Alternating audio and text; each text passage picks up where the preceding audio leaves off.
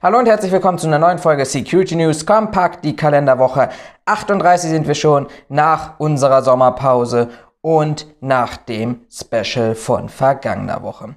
Ja, und auch damit wollen wir tatsächlich starten. Wesentliche Thema dieser aktuellen News-Zusammenstellung sind natürlich die Ereignisse, die Aufarbeitung von dem Wochenende vom 29. August der Demonstration, die hier in Berlin erfolgte, die Auswirkungen zu der Erstürmung der Reichstagstreppe und auch ein, zwei andere Thema. Landesantidiskriminierungsgesetz, erstes Quartal haben wir hinter uns. War wirklich eingetreten das, was alle befürchtet haben?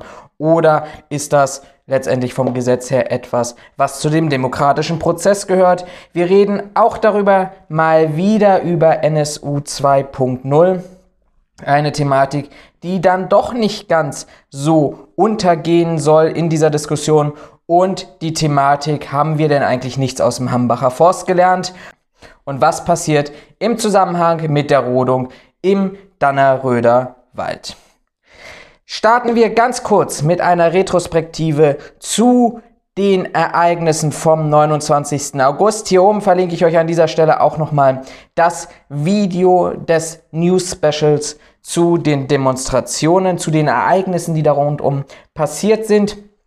Aber schauen wir doch mal in die Retrospektive. Ich habe es euch versprochen und kaum war das News Special veröffentlicht, kamen die Zahlen der Landespolizei Berlin. Und diese Zahlen sind nicht ganz ohne. 3000 Beamte im Einsatz, 38.000 Demonstranten auf allen Demonstrationen in Berlin. Das ist eine ganze, ganze Menge.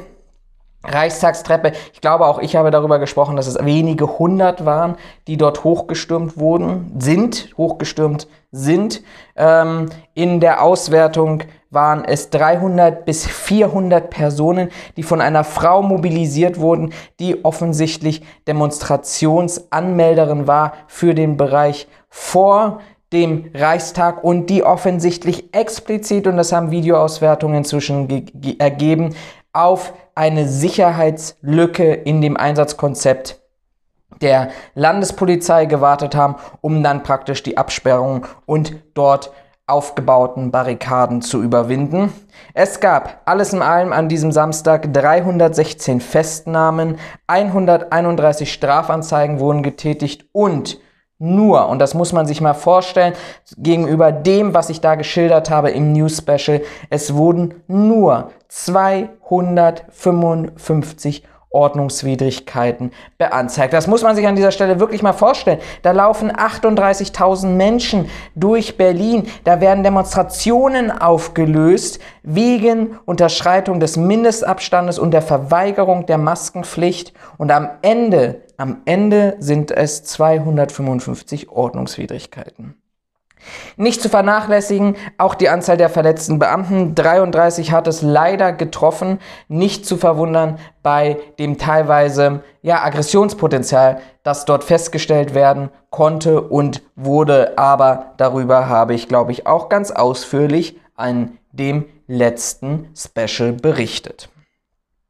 Ja, was war die Reaktion in Berlin? Ich habe tatsächlich noch Sonntagabend mit dem äh, SPD-Innenexperten Tom Schreiber dazu diskutiert, weil für ihn es nicht eindeutig war, dass hier ein Sicherheitskonzept versagt hat. Aus meiner Sicht hat hier das Sicherheitskonzept versagt des Reichstags, des Bundestags, weil ein solches Gebäude muss aus meiner persönlichen Sicht jederzeit und wirklich unabhängig von der Demonstrationslage, unabhängig davon, dass ich Unterstützungskräfte habe, muss geschützt sein. Und ich finde das unglaublich wichtig, weil wir ja im Grunde, im Prinzip dieser Thematik ja ein zweistufiges Modell haben. In jedem Objektschutzkonzept. Wir haben einen Grundschutz, der sich bestimmte Szenarien anschaut und der sich dort Maßnahmen ähm, implementiert, die für eine Basisgefährdung, die jederzeit passieren kann, ähm, gewappnet sind. Und dann habe ich natürlich eine Veranstaltungslage, in dem sich möglicherweise dieses Bedrohungsszenario verändert und gegebenenfalls die Risiken erhöhen. Und das war natürlich auf dieser Seite. Ja, natürlich, wenn ich in der Vorankündigung von Demonstranten habe, wir fahren nach Berlin, wir stürzen das System um, wir stürzen das faschistische Regime um, dann kann ich an einer Hand abzählen, wo diese Leute hingehen und an welche Gebäude sie wollen und was sie, wenn sie tatsächlich in einer Gefährdungspoli äh, Gefährdungsbeurteilung der Polizei dort ähm, welche Gebäude sie angreifen wollen. Und da stand der Bundestag, der Reichstag tatsächlich im Vordergrund. Das heißt, von dieser Basisgefährdung, die ich habe, habe ich natürlich jetzt ein höheres Risiko, ein höheres Risiko gegen Alltagsgefährdungen, das aber meines Erachtens hier nicht exorbitant gestiegen ist. Denn diese Diskussion darüber, wie ist dieses Bundestagsgebäude geschützt, diese Diskussion führen wir seit Jahren. Und ihr könnt euch vielleicht daran erinnern, die aller, allererste Folge der Sicherheitsphilosophen ging genau darum, ging darum um diese Thematik, neues Sicherheitskonzept für den Bundestag, neues Sicherheitskonzept mit Graben, mit Absperrung, um diese Distanz praktisch zwischen Gebäude, schützenswertes Gebäude, Mahnbild der Demokratie unseres Grundgesetzes und den Bedrohungen draußen. Und die Bedrohungen unterscheiden sich nicht wirklich davon.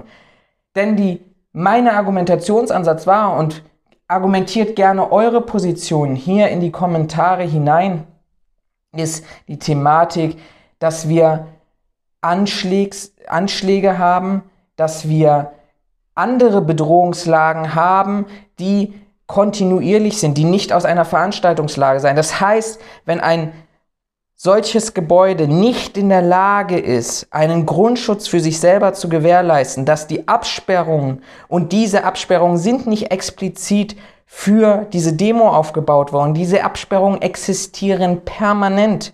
Wenn diese Absperrungen nicht bewacht werden können und nicht unterstützt werden können durch Personen, durch Manpower, dann ist dieses Gebäude in seinem Grundschutz schon nicht geschützt. Was passiert denn, wenn jetzt heute Nachmittag, unabhängig einer Demolage in Berlin, plötzlich meinen 20 in irgendeiner Telegram-Chatgruppe sich radikalisierte oder motivierte Personen in oder an dieses Gebäude zu bewegen und dann zu sagen, ich versuche das nochmal. Die Situation verändert sich doch nicht.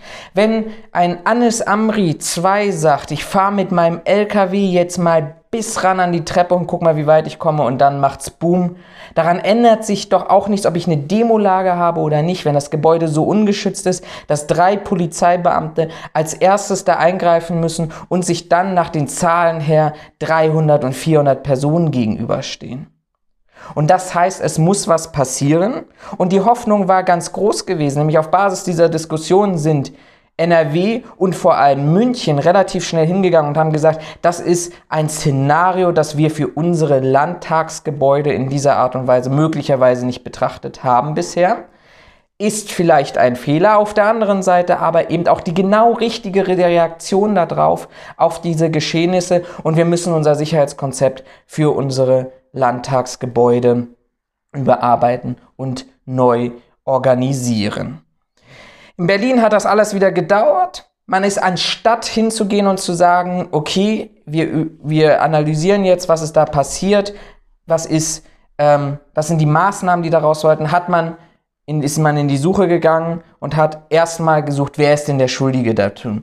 Und ähm, Berlins Innensenator Andreas Geisel und die Polizeiführung mussten sich im Innenausschuss verteidigen, Rede und Antworten stehen zur Taktik der Polizei und zum Sicherheitskonzept der Proteste. Aber auch allein das zeigt doch wieder, dass man sagt, ich gucke nicht auf, den, auf das Kerngeschehen.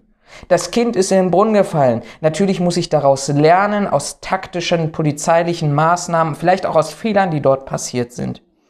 Aber dieses Gebäude ist offensichtlich in seinem Grad nicht so geschützt, wie es geschützt sein sollte. Und von daher muss ich doch vielleicht Schritte parallel laufen lassen, bevor ich dann wirklich hineingehe und sage, jetzt suche ich den Fehler, wer ist schuld und wem haue ich den Kopf ab. Interessanterweise wurde das, ähm, ähm, wurde das auch tatsächlich bewertet. Man hat mit ähm, Wolfgang Schäuble als ähm, zuständigen äh, Politiker oder verantwortlichen Politiker für die Sicherheit des Reichstagsgebäudes sowie dem Ältestenrat des Bundestages dann am Donnerstag, also Sonntag, Montag, Dienstag, Mittwoch, am fünften Tag nach den Ereignissen. Ich wette, das würde in keinem Wirtschaftsunternehmen passieren, dass man sich nach einem Ereignis fünf Tage Zeit lässt, um tatsächlich zu evaluieren und Maßnahmen zu bilden. Aber man ist am Donnerstag zu einer Sondersitzung zusammengekommen, um über die Konsequenzen der Ausschreitungen am Rande der Demonstration vor dem Bundestag zu diskutieren. Vorneweg gab es schon politische Stimmen, die natürlich ähm, auch in, im Kern eine gewisse Wahrheit haben. Natürlich sagen wir, wir sind eine offene Demokratie, wir wollen uns nicht von denjenigen bestimmen lassen. Das ist eine Argumentation, die wir aus äh, aus dem Terrorismusbereich kennen, beziehungsweise nach Anschlägen, aber auch nach solchen Situationen, äh, dass wir eine, offen sind. Unsere Gebäude müssen offen sein. Dem deutschen Volke steht ja auf dem Bundestagsgebäude drauf. Aber Claudia Roth beispielsweise sagte, der Reichstag darf nicht zur Festung werden, Hochsicherheitstrakt oder offenes Gebäude. Wie sieht das zukünftige Sicherheitskonzept aus? Große Freude, große Hoffnung, dass überhaupt das alles irgendwie ähm, passiert. Aber was geschah dann, kurz vorm, bevor der Ältestenrat sich zusammengesetzt hat? Ja, die ersten Kritiker kamen laut und sagten, Moment mal, Denkmalschutz. Denkmalschutz am Bundestagsgebäude. Verpflichtung ist, dass dieser freie Blick auf das Gebäude beibehalten wird, aufrechterhalten wird. Und deshalb ist eine Anforderung tatsächlich, dieses Gebäude entsprechend ähm, so zu weiterzuentwickeln und aufzurüsten, dass der freie Blick ist. Das ist so eine Thematik. Man hätte ja sagen können, okay, wir bauen relativ schnell Zäune vor diesem Bundestag, ähm, sperren das alles noch ein bisschen großflächiger ab, sodass die man drüber kämen. Nein, eine Forderung ist tatsächlich, ähm, dass der freie Blick von der Wiese vom Bundestag gewährleistet werden muss. Deshalb auch diese Grabendiskussion, die wir hatten ähm, vergangenes Jahr. Und dann die Meinung, ja, relativ schnell. Ich glaube, die kam dann vorgestern Abend. Ich gucke mal kurz parallel auf die Uhr. Ja, vorgestern Abend kam diese Meldung. Nach der Besetzung der Treppe des Reichstagsgebäudes durch Demonstranten sollen vorerst keine weiteren Sicherheitsmaßnahmen erlassen werden. Totaler Schwachsinn, wenn ihr mich an dieser Stelle fragt. Aber so ist es nun mal.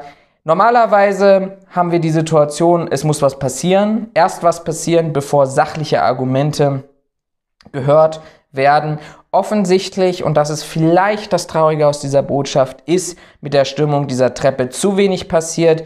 Ähm, unser Bundespräsident, der Herr Steinmeier, hat ja relativ schnell sieben Polizeibeamte eingeladen. Drei davon waren diejenigen, die vor Ort waren und sich den Demonstranten entgegengestellt haben. Das hat offensichtlich an dieser Stelle gereicht und diese Kritik formuliere ich wirklich an dieser Stelle so hart, weil ich glaube, dass das, was da passiert ist, unbewaffnete Personen, die es geschafft haben, einfach über kleine Absperrgitter, Hamburger Gitter rüber zu klettern, ähm, möchte ich mir gar nicht vorstellen, wenn sich jetzt ein Terrorist da das als Vorbild genommen hat. Ja, was passierte sonst noch diese Woche? Ähm, Landesantidiskriminierungsgesetz, ein wunderschönes Wort für Scrabble oder für äh, Galgenmännchen. Riesendiskussion. Die Gewerkschaften mit Gefahr und Befürchtung, dass da jetzt ähm, Klagen auf Polizeibeamte zukommen werden. Ihr erinnert euch vielleicht an die Episode, wo ich das nochmal ausgeführt hatte, was Bundesinnenminister, der sich mit Berlin angelegt hat, andere Landespolizeien, die gesagt haben, wir schicken keine Beamte mehr nach Berlin. Das alles hat sich erwartungsgemäß aus meiner Sicht und ich glaube, das habe ich damals auch schon so deutlich formuliert, erfüllt, denn nach drei Monaten Berliner Antidiskriminierungsgesetzes gab es insgesamt, und jetzt haltet euch fest, setzt euch hin, 66 Eingaben. Drei Monate, 66 Eingaben, kann man mal schnell runterrechnen, das sind 22 pro Monat, bei so und so viel tausend Polizeibeamten, so und so viel tausend Gerichte etc. 41 Mal ging es tatsächlich um Diskriminierung. Und dazu gehören alle, alle öffentlichen Einrichtungen, die wir in Berlin haben. Tierärztekammer, okay, Gerichte, okay, Berliner Verkehrsbetriebe. Muss man sich nur mal vorstellen, wie viele Mitarbeiter bei den Berliner Verkehrsbetrieben arbeiten. Finanzämter, Bezirksamt, wie viele Schulen haben wir in Berlin, wie viele Museen haben wir in Berlin, wie viele Galerien haben wir in Berlin. Das alles zählt darunter und dann nur 22 pro Monat im Durchschnitt, 66 in drei Monaten. Und jetzt kommt das, haltet euch wirklich fest, ich habe euch versprochen, insgesamt, Trommelwirbel, sechs. Also, ich lege das mal kurz beiseite. Sechs. Eins, zwei, drei, vier, fünf, sechs Mal gegen die Landespolizei Berlin. Wow. Super, dass wir vorneweg dort ein so irres Politikum draus gemacht haben. An dieser Stelle ein ganz kurzer Werbeeinschnitt. Wenn euch diese Videos gefallen, wenn ihr diese Informationen wirklich schätzt, wir kriegen kein Geld dafür, aber dann folgt uns, dann liked uns, dann gibt uns ein Abonnement hier auf YouTube oder bei Facebook oder bei Twitter und bleibt permanent und ständig auf dem aktuellen Stand. Ja, was ist noch passiert? Zwei Themen vielleicht zum Abschluss. Ein Thema, was uns, glaube ich, alle nervt und vielleicht auch euch nervt, dass ich das ständig in der Agenda habe, aber NSU 2.0. Verhaftungen in Landshut, zwei Tatverdächtige, ein ehemaliger Polizist, eine Bewaffnung dabei noch bei der Durchsuchung der Räumlichkeiten gefunden. Und man war offensichtlich doch nicht so erfolgreich. Denn jetzt kommt raus, dass es neue Drohschreiben gibt gegen die türkischstämmige äh, Anwältin aus Frankfurt, nämlich vom Ende Juni diesen Jahres. Ähm, offensichtlich nach Umzug von ähm, Bashar Yildiz an eine private Adresse, nicht öffentlich verfügbar mehr, sind weiterhin Drohschreiben aufgetaucht, auch mit Unterschriften wie NSU 2.0 der Führer. Und ähm, man geht ganz, ganz stark davon aus, dass es hier ähm, ja offensichtlich weiter Informationsabflüsse gegeben hat, offensichtlich weiter Daten abgezogen werden, um diese Person zu bedrohen. Ich würde, es würde mich nicht überraschen, wenn wir im Laufe der Woche über weitere Nachrichten bekommen. Letzte Meldung und auch die ist wieder mal so ein ganz, ganz typischer Fall, warum ich hier jedes Wochenende stehe, warum ich meine Newskanäle mache, weil es einfach, wir lernen nichts daraus. Danneröder Wald hier in Deutschland soll gerodet werden. Natürlich gibt es Proteste dagegen, es gibt Aktivisten dagegen. Und was macht die zuständige ähm, verantwortliche Stelle. Sie setzt einen Sicherheitsdienst ein, der bereits im Hambacher Forst durch ein sehr forsches, teilweise gewaltbereites Auftreten ähm, aufgefallen ist. Es gibt Meldungen dazu, dass die Mitarbeiter explizit und gezielt die Konfrontation mit Demonstranten gesucht haben.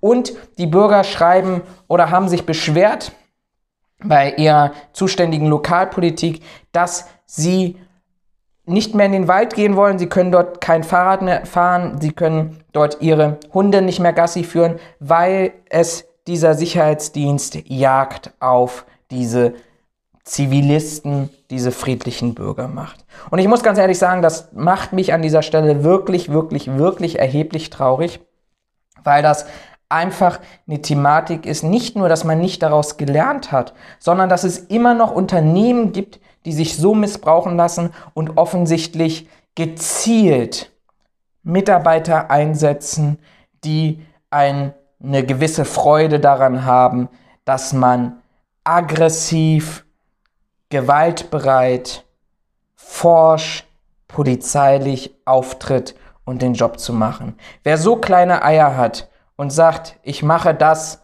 um andere Leute zu quälen, zu ärgern der ist eigentlich Und müssen wir mal ganz ehrlich sein, der ist eigentlich der größte Versager, den wir in dieser Branche haben, weil was hast du erreicht in deinem Leben? Du wolltest vielleicht mal zur Polizei gehen, du warst vielleicht mal bei der Bundeswehr, wolltest vielleicht zur Bundeswehr, das hast du alles nicht geschafft. Und jetzt versuchst du dein schwaches Selbstbewusstsein dadurch zu kompensieren, dass du andere Menschen in Angst und Schrecken versetzt.